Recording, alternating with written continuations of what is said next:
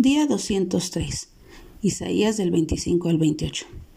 El capítulo 25 tiene un lenguaje muy apocalíptico. Con razón, algunos teólogos han llamado los capítulos del 24 al 27 el Apocalipsis de Isaías. A diferencia del capítulo anterior, el gozo de la nación no está basado en el vino o en lo externo, sino que ellos se regocijan en la salvación del Señor.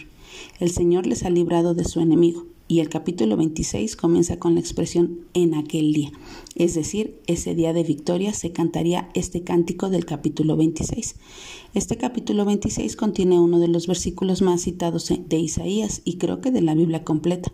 Tú guardarás en completa paz aquel cuyo pensamiento en ti persevera, porque en ti ha confiado. Este versículo, al igual que el, versículo 4, nos habla de confianza. Israel debía confiar en el Señor, su roca eterna. En sus fuerzas no podían luchar contra sus enemigos y contra su propia tendencia a pecar, como tampoco lo podemos hacer ninguno de nosotros. Podemos disfrutar de completa paz porque hemos sido justificados por la fe en Jesucristo.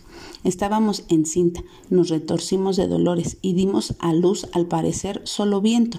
No logramos la liberación. Su dolor extenuante fue en vano, porque no confiaron en el Señor. ¿Estás viviendo en tus propias fuerzas y autosuficiencia o estás confiando en el poder y las promesas del Señor? En el capítulo 7 volvemos a ver a Leviatán, que es la criatura marina inmensa que vimos en Job y en Salmos.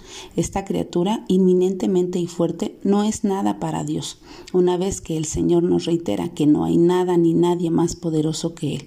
En el capítulo final Dios promete que el juicio venidero no les destruiría por completo, sino que habría un remanente que adorará al Señor en el Monte Santo y en Jerusalén, como lo leímos en el 24-23. El Señor es quien reinará. Anhelo ese momento. En el capítulo 28 vemos a otro de los ayes de Isaías, esta vez contra Efraín. Efraín constituía el reino del norte y una nación apartada completamente de Dios como lo leímos en Reyes y Crónicas. Ellos perderían su gloriosa y recibirían juicio habla de que sus profetas y sacerdotes estaban ofuscados por el vino y desviaban al pueblo vacilando con sus visiones y titubeando al pronunciar juicio. Al considerar esta desagradable descripción sobre su inmundicia, vemos a Dios aún más glorioso y hermoso, quien va a juzgar al pueblo con destrucción, pero que también da esperanza de un remanente. Al llegar al verso 16, vemos a aquel quien es el único capaz de rescatar a su pueblo, el único fundamento, una piedra, una piedra aprobada, angular, preciosa, fundamental y bien colocada. El que en ella cree no será perturbado en estos capítulos del, día de hoy, no puedo evitar sentirme parte de estas promesas. Cuando leemos sobre la piedra angular que es Jesucristo, también la referencia a las naciones y también cuando habla sobre el reino de Dios y sobre la tierra y sobre la salvación.